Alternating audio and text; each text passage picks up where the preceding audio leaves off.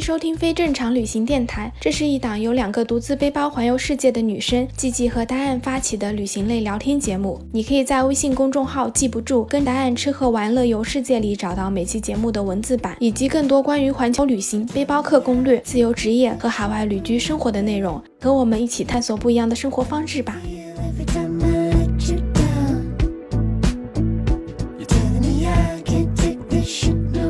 家好，我是季季。我是达燕，欢迎收听非正常旅行电台，这是一档横跨南北半球的旅行播客，带你用声音环游世界。之前咱们评论区就是有好多好多小伙伴呼吁我们俩来讲一讲国内的旅行，所以接下来几周呢会来跟大家讲一讲，就是很多人心目中觉得一生一定要去一次的旅行地，那就是西藏。嗯，对我去过两次西藏，一个是很小的时候，小学的时候跟家人一起去的，嗯，然后呃，最近的话是两三年前，因为工作的原因，因为我不是在酒店就酒店集团工作嘛，嗯然后我管的有一家酒店是在林芝，所以又去了一次林芝。等于你是公务出差去的林芝。对对，但是因为那个酒店就是他们的同事也特别热情好客，所以在那边就是开了两天会了以后，在那边多待了几天，然后他们带我们到处都转了一转。那也挺有意思的。对的，你呢？我是在一四年的时候，我大学毕业前，然后就有点像是我毕业前旅行吧。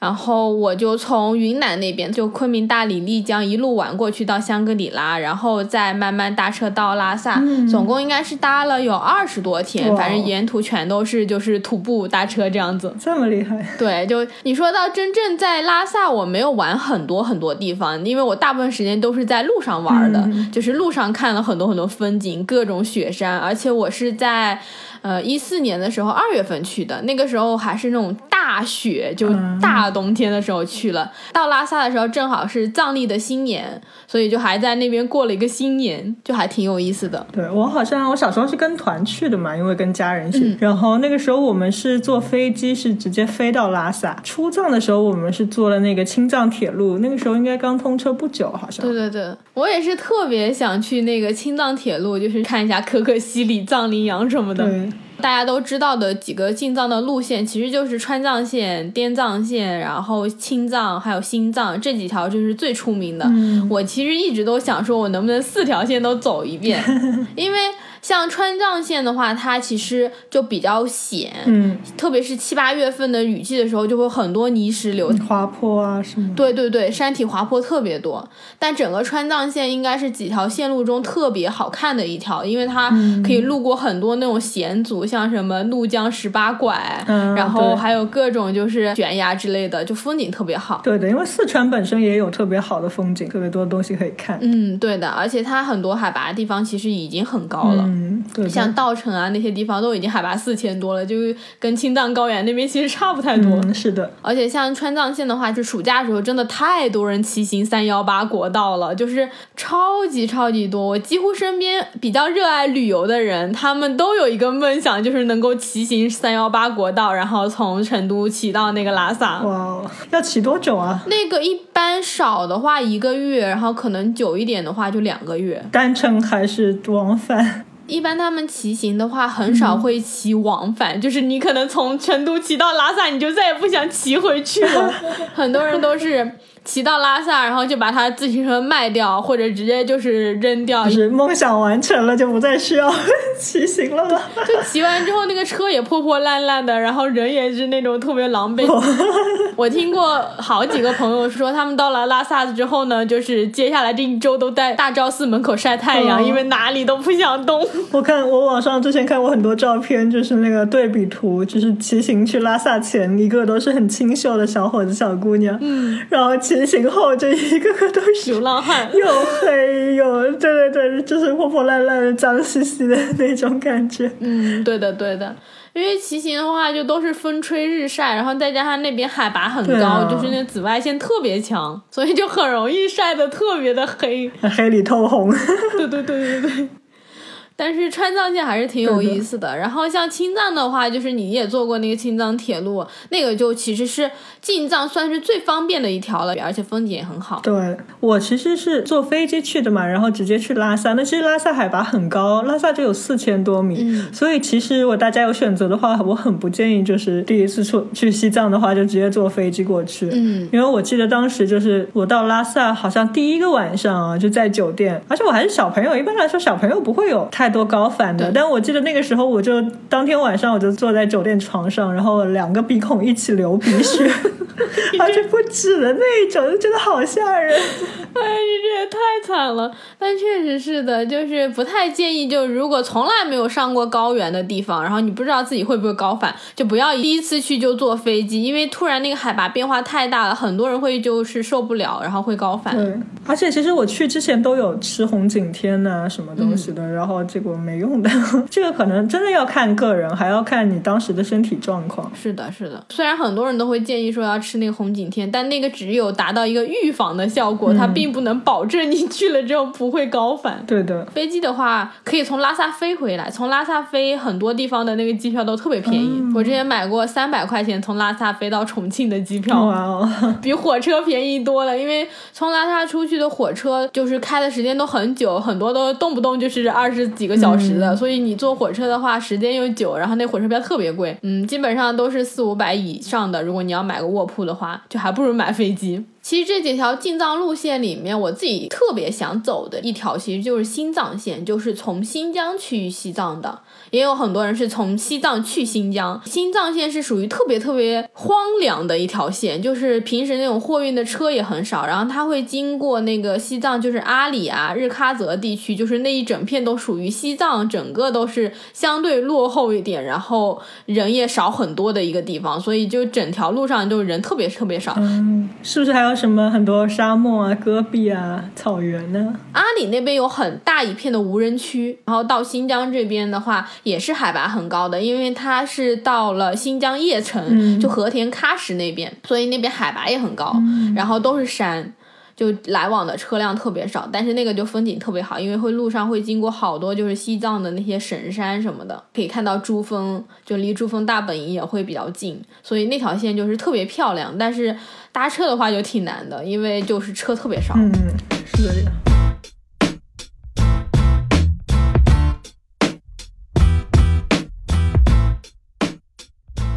像我自己走的话，就是滇藏线，因为我是先去云南玩儿，然后我在云南玩着玩着的时候呢，突然就遇到几个人说他们也想去拉萨，然后我就说，哎呀，我也要去，然后我就去了。我当时去云南的时候，我是有这个打算，但是我并没有百分之百确定说我要搭车去西藏，因为呃二月份的话，我很怕就是到时候会搭不上车，就下雪什么的，我就是属于那种走着看。结果走到香格里拉之后，之前有讲过，就正好碰到一个男生，他也是要搭车的，所以我就跟他一起，然后我们俩才搭车去的西藏。嗯，那你来跟大家讲讲你的故事。云南的那一趴我就可以先不讲，我就直接从德清开始，因为德清的话基本上就是离西藏很近了。德清是在嗯，他在那个梅里雪山那边，就是香格里拉过去就是德清，嗯所以我的正式的就是进藏的路线应该算是从德清开始的，因为我从德清的时候，我们遇到了一个土豪老板。然后那个老板就包车，嗯，我之前有讲过，就是我们在德清那天晚上跟这个土豪老板喝了一晚上的酒，后来老板就是说好，我就带你们去西藏，嗯，他就包了辆车，然后我们包了一辆是那种有点像东风五菱，反正就白色的小面包车那种，哦前面是驾驶室，然后旁边可以坐一个人，后面还有两整排，我们整个是有八个人一起去的，算上司机。这么多人，对，就超级多，就整辆车都是挤满的。那个时候不是大雪封山嘛，所以所有的那个就是背包旅行的人都卡在了德清这一站，就是从德清开始那个路就封掉了，你就没有办法进去了。所以很多人都在那个客栈里等着，看看有没有就是希望就是能够搭到车。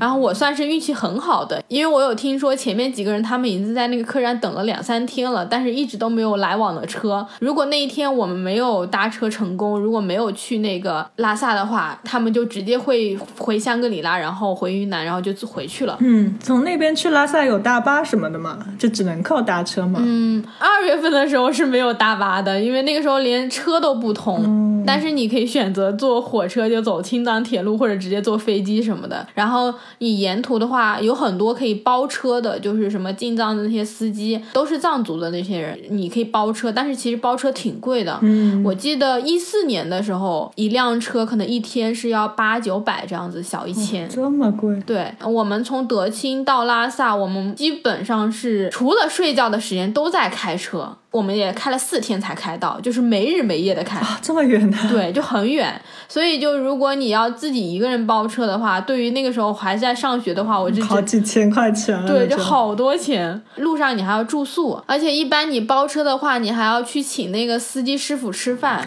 就等于你沿途的费用加上你光包车的钱，你这样子一趟进去，你就要花掉五六千。哦，好贵啊！真的挺贵的，对于我上学来说，我感觉我一个学期的生活费也就也就差不多这样，不吃不喝我也省不了这么多钱。嗯，所以那个时候就挺多人都搭车的，但二月份搭车的人还是很少，就是因为实在不适合。一般暑假的时候搭车，还有就是骑行的人都特别特别多，哦在那条线上你就可以看到全都是学生，就大家都很穷，然后全都是那种背着巨大背包，然后徒步穷游的那种。那也正好暑假嘛，所以可能学生放假什么的。嗯，对对对对对对。讲回到我自己，就是搭车的时候，我我算是其实很幸运，因为我搭了一趟车，我们就直接去了拉萨。但是在那个路上就还挺有意思的。我们那个车上是一共坐了八个人，除了就是带我们进去的那个土豪老板。然后还有一个是青岛的很帅的一个小哥，然后还有一个是温州人，他是在西班牙生活长大的，然后他也是回国来玩。还有一个就是我在香格里拉那个客栈碰到的那个男生，他现在是个摄影师。反正就那个车上也挺神奇的，每个人都挺有自己的故事的。然后还有一个是女生，她是来自东莞的，她是一个 dancer，她才十八岁，这么小。对，很小，我还挺佩服她的。我们是在那个从香格里拉搭车到德清的路上碰到她，有点像是捡到这个女生，她就一个人背着包在路上走。嗯然后我们就问她说你什么情况，然后她就说她要去西藏，这是她第一次旅行，哦就他从来没有出过广东，然后他第一次旅行就一个人背包，然后来了云南，然后一个人背包徒步要去西藏。挺厉害的。然后我们后来就是带上他一起。那个土豪老板，我们在遇到他之前，他已经去过一次拉萨了。就他去完拉萨之后，然后飞到了那个德清，在那个客栈待了几天之后，又碰上了我们。又回去，对我们跟他说，你能不能就是带我们去？然后他又包车带我们去了一次拉萨。天哪！所以他是刚刚去完回到德清，然后又带着你们再去一次哦，对的，对的。啊？因为他其实一直很有钱，他是做工程的，所以他很年轻，但是他已经挣了挺多挺多钱的。嗯哼，他从来没有体验过像我们这种背包穷游的方式。他自己去拉萨也是直接飞机进出，然后到了拉萨之后就请当地的那个导游，直接就租一辆吉普车，然后开着他拉萨到处转，然后住最好的酒店，吃最好的餐。所以他遇到我们这一群穷学生之后，可能就心中觉得被我们这种热血打动了，然后他就有点像是替我们圆梦的那种感觉，他就想要体验一下这样的生活，然后他才包车带我们去的。人挺好的。对我们是超级开心。我记得印象特别深的时候，是我们第一个晚上，我们住在了一个好像是叫巴素还是叫波密的一个地方，反正这两个地方离挺近的，我们就开到晚上。而且因为冬天的话，其实西藏天黑的特别特别快，可能六七点就已经是晚上了，就很黑了。我们大概每天晚上都要开到九点十点，就是尽量的赶路，因为那个老板他。还要回去工作，所以他说他没有那么多时间。就除了有一些特别漂亮的地方，我们可以停下来拍拍照什么的，但是如果中间只是路过一些城镇的话，他就说大家尽量少停。所以我记得那天晚上我们就住到那个特别特别偏远的一个地方，就是你站在那个公路上，两头一个房子都没有，唯一有的一个地方就是我们停下来。然后就是吃饭的地方，它就是一个小房子，然后有有点像是以前那种什么大巴停靠的那种什么小卖部客车饭店的那种感觉。然后这里有个饭店，你可以吃点东西，然后旁边就有一个呃客栈，都算不上客栈，它就是一个小木屋。然后也是也是一个藏民开的，我们就进去之后问他多少钱，好像一个晚上是三十块钱，好便宜啊！特别便宜，但是特别特别的简陋，所有人都是睡在一个屋里面的，都不是床，它就是一个炕一，个炕什么概念？有床垫吗？有床垫，但是那种床垫是被褥的那种，嗯就是它立了一个炕，然后炕上面铺了几层那种厚的棉被。嗯，但是那个棉被都已经很脏，脏到你就是不敢去碰，那个棉被都是黑色的，天哪！就特别脏。所以就是基本上搭车进藏的人都会自己带睡袋的，因为沿途的住宿很多都很差，条件很艰苦。对对对，就还挺艰苦的。所以我们其实是每个人都带了睡袋的，大就是钻到睡袋里面，然后再把那个被子压上了。因为二月份的那个西藏那边每天晚上都是零下十几度的，而且住的地方都还没有暖气。你如果不盖它那个被子，你光靠你的睡袋都是撑不住的。哦我们都是穿着羽绒服，穿着所有的衣服，然后钻到睡袋里，然后再把那个被子盖起来。天哪！就超级超级冷，但是也很有意思，就是有点像是小时候那种一个宿舍，然后所有人都住在一起，然后大家晚上能聊天。然后我们住的那个房子哦，那个它是木板结构的，它那种木板还不是我们城市里面用的那种什么三合板或者实木板，它就真的是树上砍下来，然后一割一个木条，所以有些树它会有那个树洞什么的，就它那个孔就还在那里。我们晚上睡觉的时候就可以看到那个月光透过那个孔透进来。听起来很浪漫，对，听起来是很浪漫，但是大冬天也很冷。好吧？你那个感受还是很奇妙的，因为你可以看到有好多树那种光线会打进来，就很漂亮。所以那个晚上我就印象超级深。然后第二天早上起来，我们就跟那个老乡说、说我们能不能在他们家这吃早饭，他就说可以。我记得是五块钱一碗面，然后我们花两块钱可以加一个荷包蛋。就那碗面就是清水面，为什么我觉得五块钱一碗面很划算，但是两块钱一个荷包蛋很贵？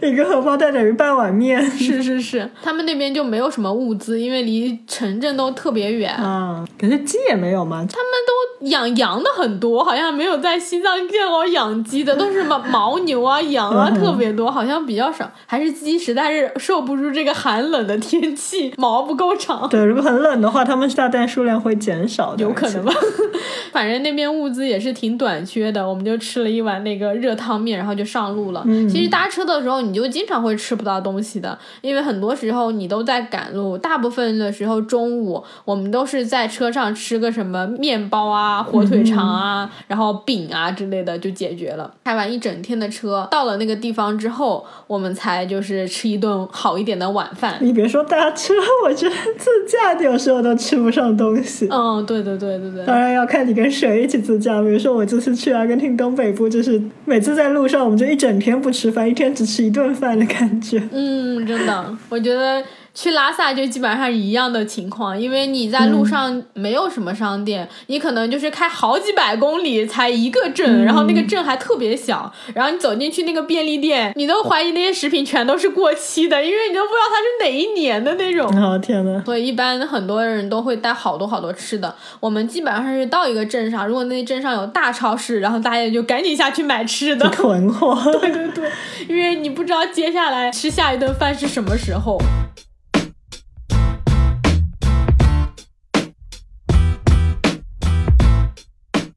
从那个漏光的小房子出来之后呢，我们第二天就直接到了那个昌都。昌都就是从云南到那个西藏，他们有一个分界的界碑，然后他立了一个有点像是那种我们那种门牌的那个楼的那种感觉。嗯然后旁边有一个碑，就是已经说是西藏地界，很多很多人都会在那个地方合影留念，因为你在那里就是啊，我终于真正到了那个西藏，特别像那种什么骑行川藏线的，因为你从成成都骑到那里，可能就已经骑了很久很久了。所以超级多人在那个门牌上留言的，因为那个门牌就被留了太多人的签名，所以你想要找一块空地就非常非常非常的难。我们那个时候不是开了那个小面包车嘛，然后那个司机就给我们出了一个主意，说我把那个面包车停在那个门牌底下，你们爬到车顶上去签。哇哦，所以我们就每一个人都下来，然后爬到车顶上，然后拿马克笔把自己的名字签上去，然后大家就在那里拍照留念。因为真的是你搭了很久很久的车之后，突然到那里就还挺感动的，好像就到了一个目的地。虽然从昌都到那个拉萨还有很远的路，可是就感觉哎，好像完成了一站。你们为什么要把目的地定在拉萨呢？因为我觉得，如果像搭车的话，一般人人家会一路玩上去，而不是说好多天搭车就一直到一个地方。哦，呃，很多人是会边玩边上去的，但是你从搭车进藏，很多路上就像刚刚讲，德清到林芝之前的那一段全是山路，没有什么景点，而且再加上。我自己的话，是因为我们是二月去的，你有一辆车肯搭，你就已经很不容易了。如果你在中间停下来，你可能就再也上不了车了。哦，了解。即使我们后来搭上车之后，然后我们在路上看到的全都是藏民，而且藏民超级超级凶猛的。嗯。大雪天嘛，像我们这样子的面包车都可能只敢开七八十码，嗯，然后那些藏民他们都开那种特别老式的那种摩托车，后面就盯着两个巨大的那种包袱，穿的那种藏族的那种黑色的那种袄，嗯。你就经常看到藏民这样子摩托车开过去，然后一下就把你甩在后面了，感觉他们的时速都是一百二、一百三以上的，就超级超级快。然后因为他们开很快之后，他们整个那个皮袄就会被风鼓起来，然后你就从后面看，你就感觉它整个是一个被风吹起来的一个大布袋儿。但除了藏民之外，很少很少有人有会在二三月份去自驾的，因为那个太危险了。对啊，我在为林芝那个酒店给他们工作的时候，嗯其实整个西藏一二月份就基本上没有任何的生意，就不管是林芝还是拉萨，对，是很淡很淡的。然后那些所有的大酒店都把价格降得很低很低，因为可能你一个晚上只有一两间房间的这种。嗯，对的，对的。我们那个时候到了拉萨之后，去住了那个瑞吉酒店，我记得那一个晚上也才五六百。嗯，就很便宜，而且是超豪华的房间，因为正常像瑞吉，如果是旺季的话，都是两三千往上的。对的。但就因为这酒店真的都没有生意，有人住都是好的。对的，对的，对的。我搭车的时候就是抱着一个念头，先把我们带到拉萨就好了。从拉萨之后，你就会有很多地方可以包车，可以去什么羊湖啊、纳木错玩的地方。你到了那个之后，你就可以散开出去玩了。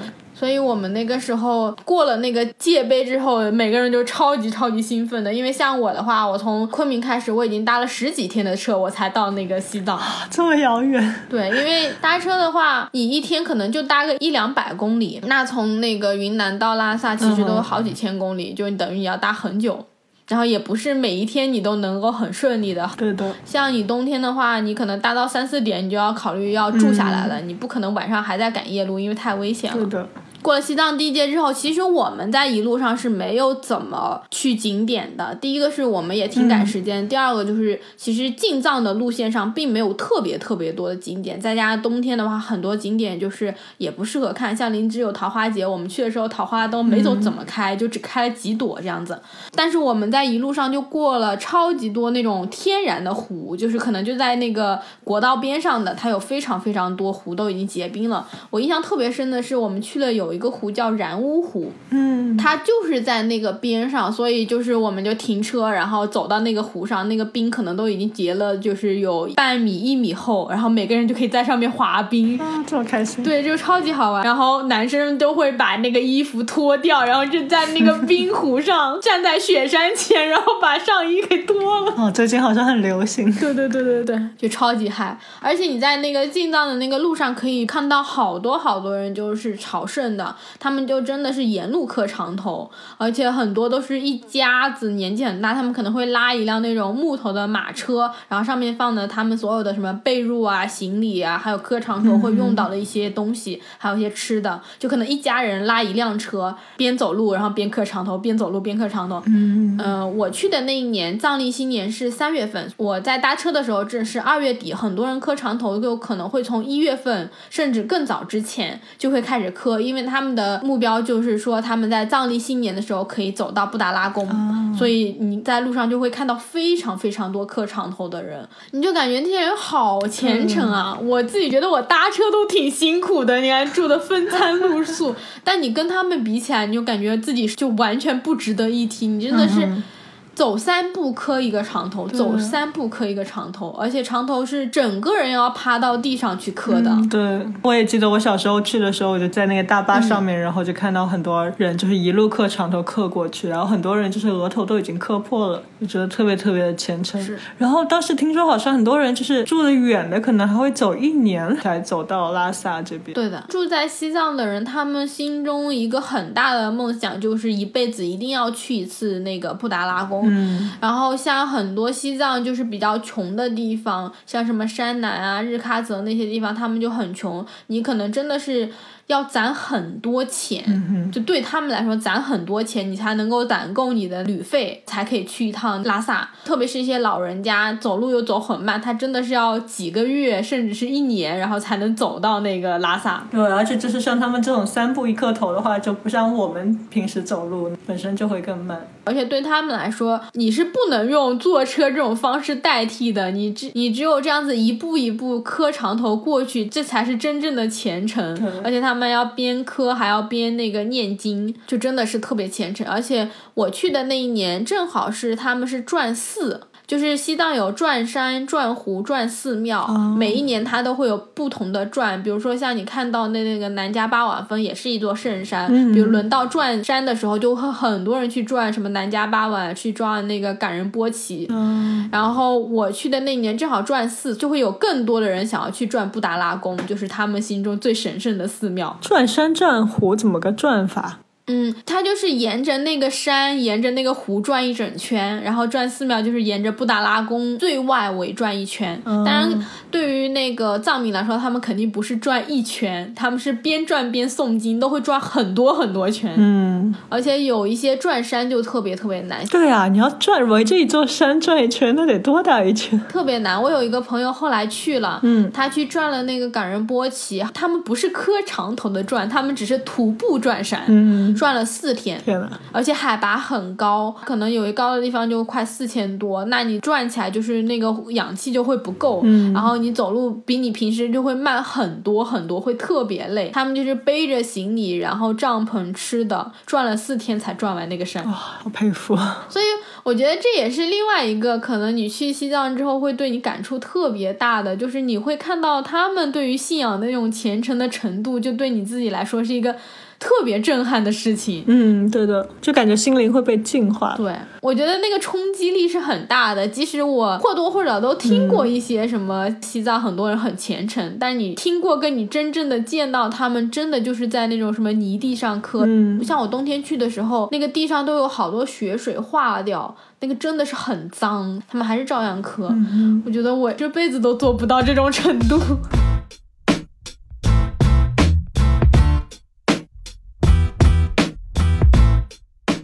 藏的那个路是特别特别险的，我记得我们开那个车有一段是开在那个怒江边上的，旁边就全都是悬崖。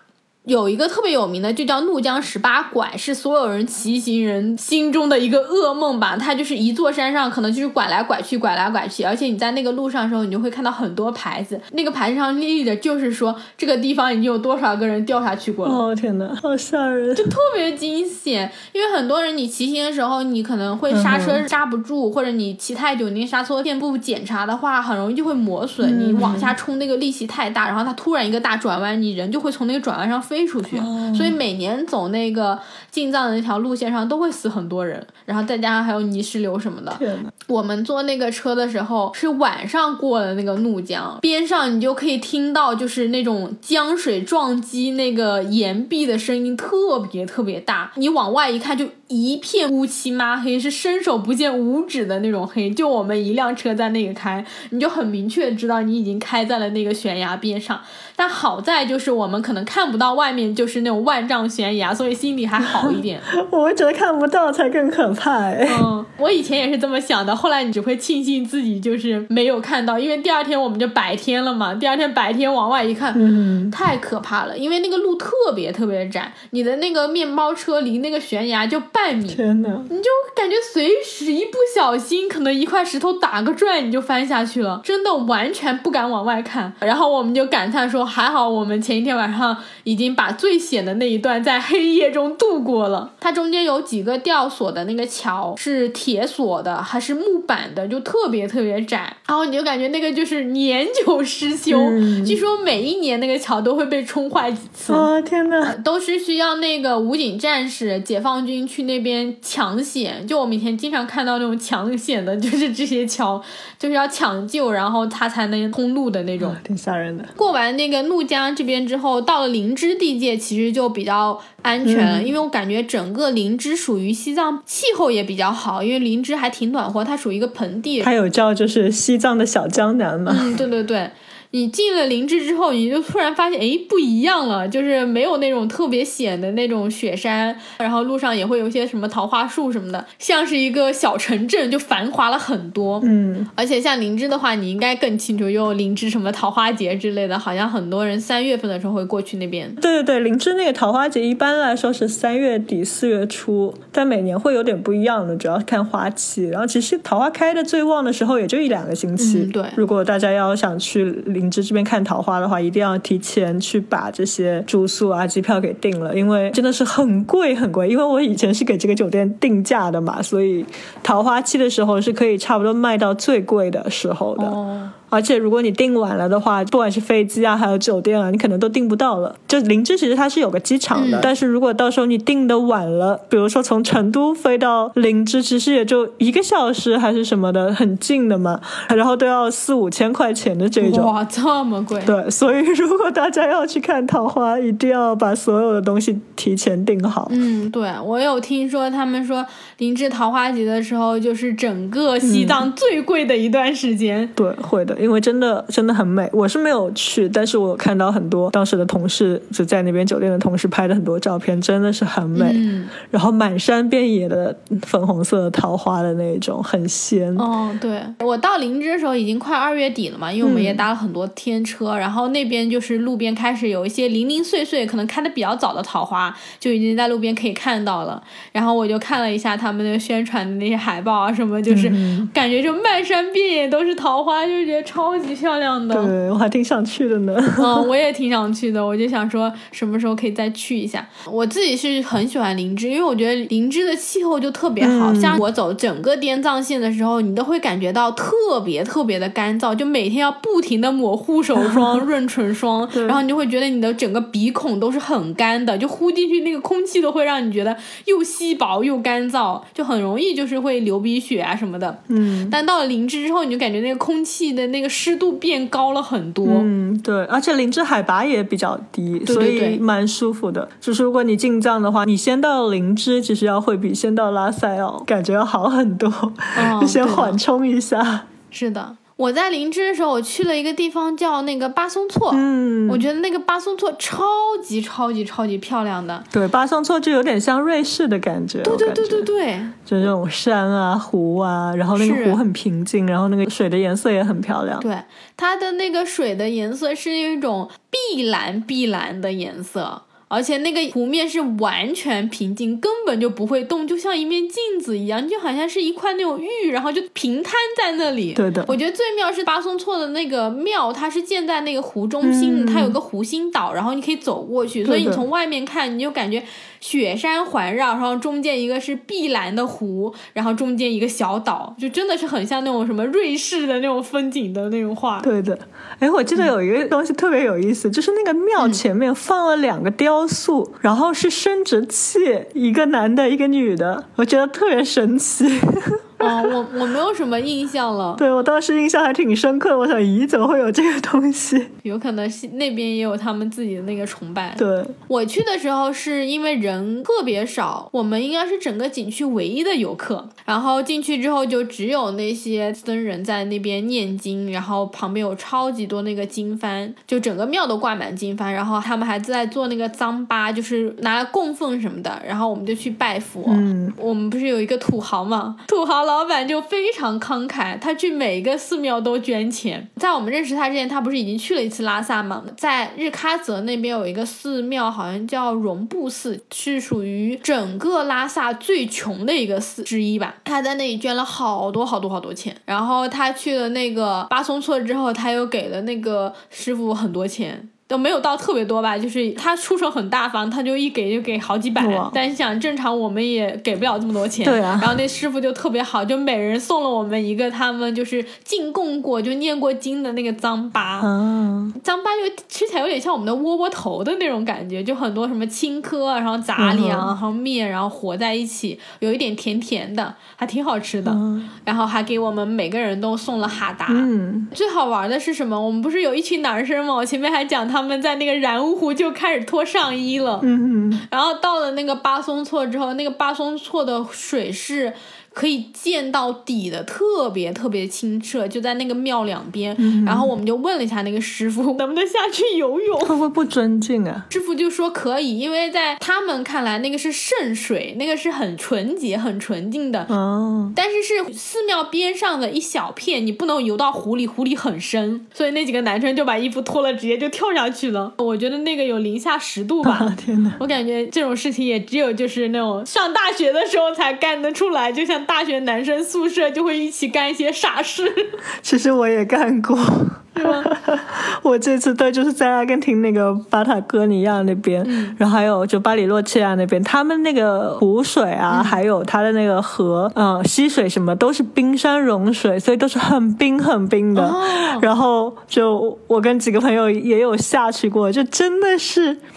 很冷，就是下半身就会冷到你皮肤都痛的。嗯然后我有一次去到有一个地方，就是它那个水是很深很深的，啊，但是也很清，就完全是绿色的。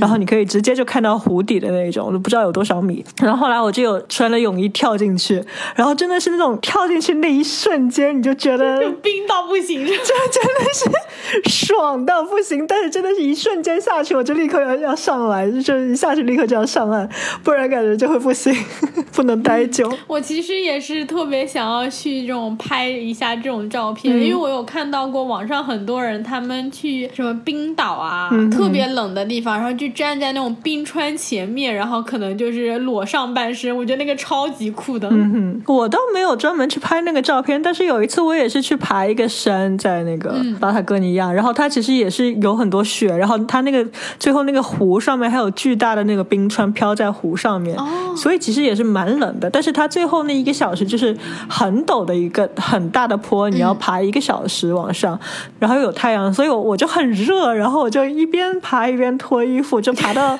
最上面看到那个湖的时候，我就只剩下我的那个运动的背心，所以基本上也是半裸的状态。哦，对对对然后那个时候我其实实真的是觉得很热，真的 但是待了一会儿会儿就觉得冷，沉静下来就觉得冷了。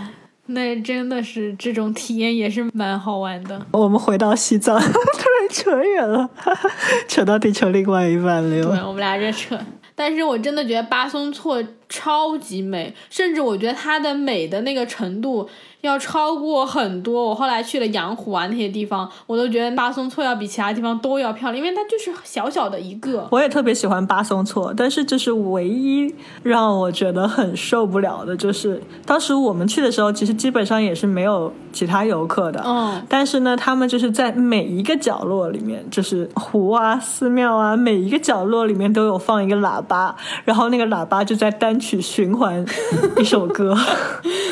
虽然说那首歌其实还是蛮好听的，就好像说什么“巴松措，你是我最美的新娘”之类的，具体我记不得了。但是它就是真的是，你到一个这么美、这么宁静、这么纯净的地方，你却没有办法感受自然界的那个宁静，你就一直的就在单曲循环那个歌，就让我很受不了。就是喇叭的音质又不是很好，搞到就是我们后来离开了那个地方以后，这个歌还在我们脑海中留存了至少一个星期。被洗脑了是吗？真的单曲循环洗脑了。对的，后来我的老板他自己一个人没事儿开始哼曲子，都是在哼那个曲子。哇，这太逗了。对，只是有时候我就觉得，就是国外的那些自然景色，去徒步啊，去湖边都是特别安静，你就可以去听那个湖的声音，那风吹树叶的这种声音，听鸟叫。对但有时候在国内这些景区就太商业化、太人为了，有点。对你进去那个地方，你就会觉得它是个景区。对可是国外大部分的地方，他们其实都叫国家公园。就你进去之后只，只有树，人为的痕迹基本上是越少越好。对，它可能就放几块牌子。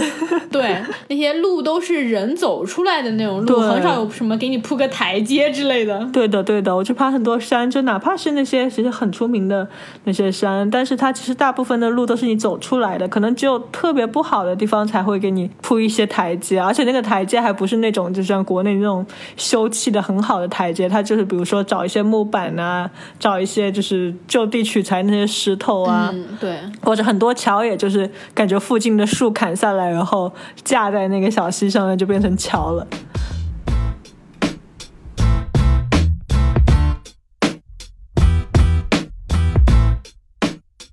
讲回到我搭车嘛，我们基本上从巴松措之后到拉萨其实就已经很近了，因为其实你到那边开车的话，就几个小时就已经到拉萨了。这一趟搭车算是我人生中搭过最顺利的一趟车了，就一下就到了拉萨。虽然就是前面和后面都很苦，但中间搭车的这个过程就还是特别特别舒服的。重点是我们到拉萨，我前面不跟你讲说拉萨酒店都很便宜嘛，然后我们有一个土豪老板跟着我们，因为中间你是没有办法有任何好的酒店，我们每天住的地方都很破。第一天最破，还漏风，然后后面的几天也差不了太多，最多就是有一个那种普通的房子那样子。嗯然后也没有办法洗澡的。整个搭车路上，我们搭了四天五天，我们都没有办法洗澡。大家最多就是能换一下外套什么的，你其实基本上就是都很脏。然后到了拉萨之后，你就感觉你头发都已经很油了，你头发都已经结块了。天哪！我去德清的时候，德清还停水，所以我从德清开始，香格里拉到德清就已经搭了一天的车，然后从德清到拉萨又是四五天，就等于我基本上一个星期都没有洗澡。天呐！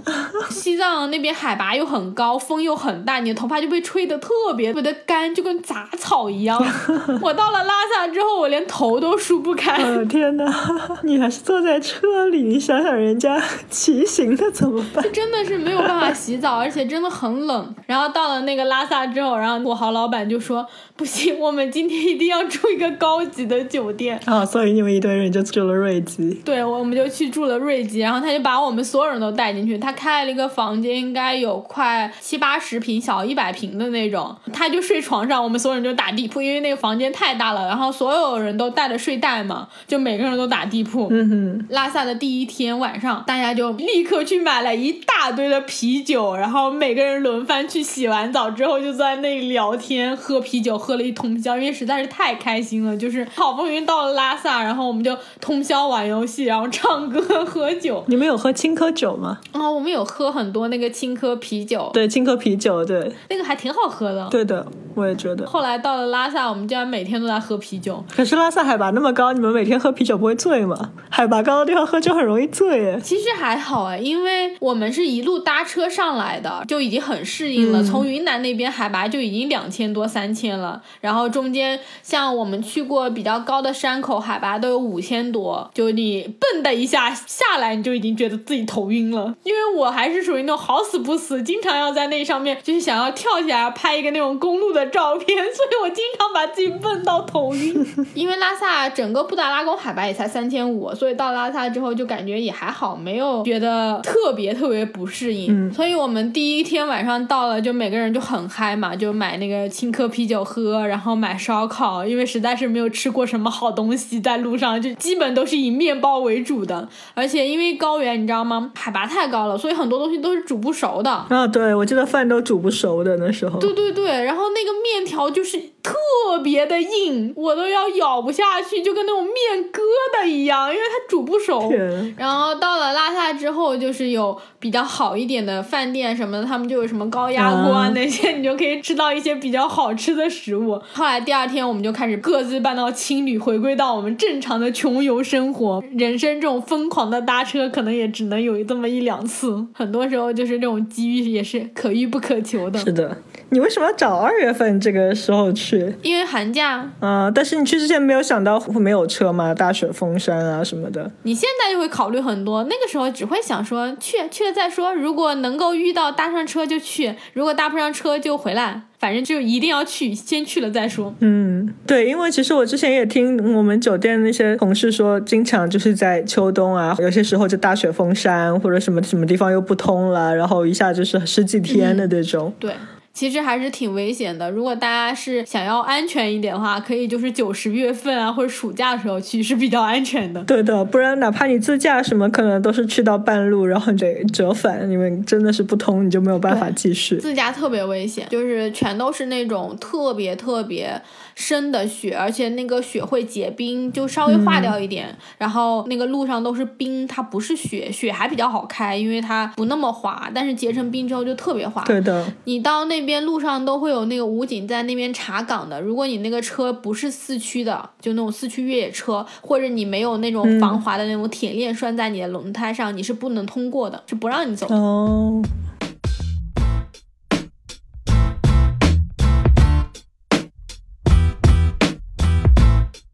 关于西藏，其实还是有挺多东西可以讲的。那接下来下周的话，我们可以再给大家继续讲一讲我在拉萨的时候都玩了哪些，然后有哪些好玩的故事。然后我们下周的时候再聊。如果大家可能对于搭车或者说去西藏旅行有什么问题，想要我们俩分享的话，也可以在这一期留言告诉我们。那我们就下周六的时候继续聊一聊西藏，然后下周六再见，拜拜。拜拜。